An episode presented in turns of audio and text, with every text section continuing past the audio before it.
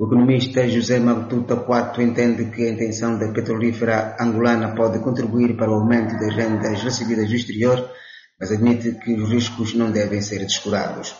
Aquilo é uma zona com um risco maior, né? nenhum investidor quer investir numa zona de tanta instabilidade, como são esses campos no Iraque, onde há sempre ações terroristas e etc, etc.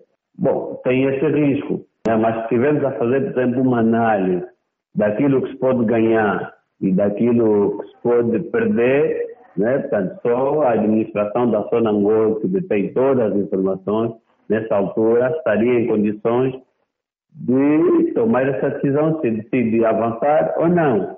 Mas importa aqui lembrar que, se foi em janeiro que o ministro dos Petróleos do Iraque, né, que é o Jabbar al-Wabi, foi recebido pelo administrador executivo da Sonangol, na qual abordaram este assunto, e já estamos, já estamos no mês de julho, eu acho que aí também há alguns fatores que a Sonangol está a ponderar.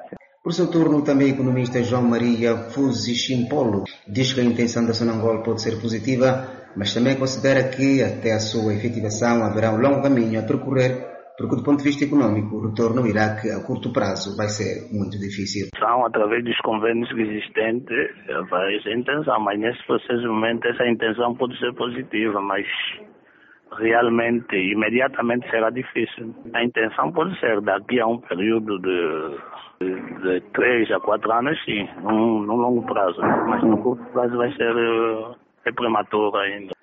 Isso realmente tem que haver esse acordo, porque há certos acordos que foram corruptos. E às vezes essas empresas também dizem que são Angola, mas são subsidiadas a Angola. São aquelas empresas que surgiram de Manel Vicente, de outras gentes particulares, que estão representadas em nome de Sonangola. Mas não é Sonangola em si, a ver?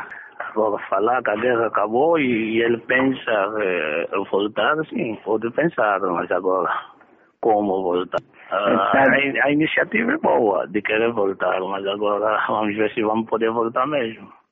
A petrolífera angolana detém no sul de Mossul, no Iraque, desde 2009, campos de petróleo que voltaram ao controle das autoridades iraquianas em final de 2016, num investimento de mais de 347 milhões de dólares. No seu relatório de contas de 2016, a administração da zona Angola admite a possibilidade de vir a retomar as operações nesses campos estiveram sob ocupação dos jihadistas, afirmando que a viabilidade financeira projetada sobre a mesma deverá assegurar a recuperabilidade dos investimentos efetuados nestes ativos mineiros. Venâncio Rodrigues, Voz da América, Luanda.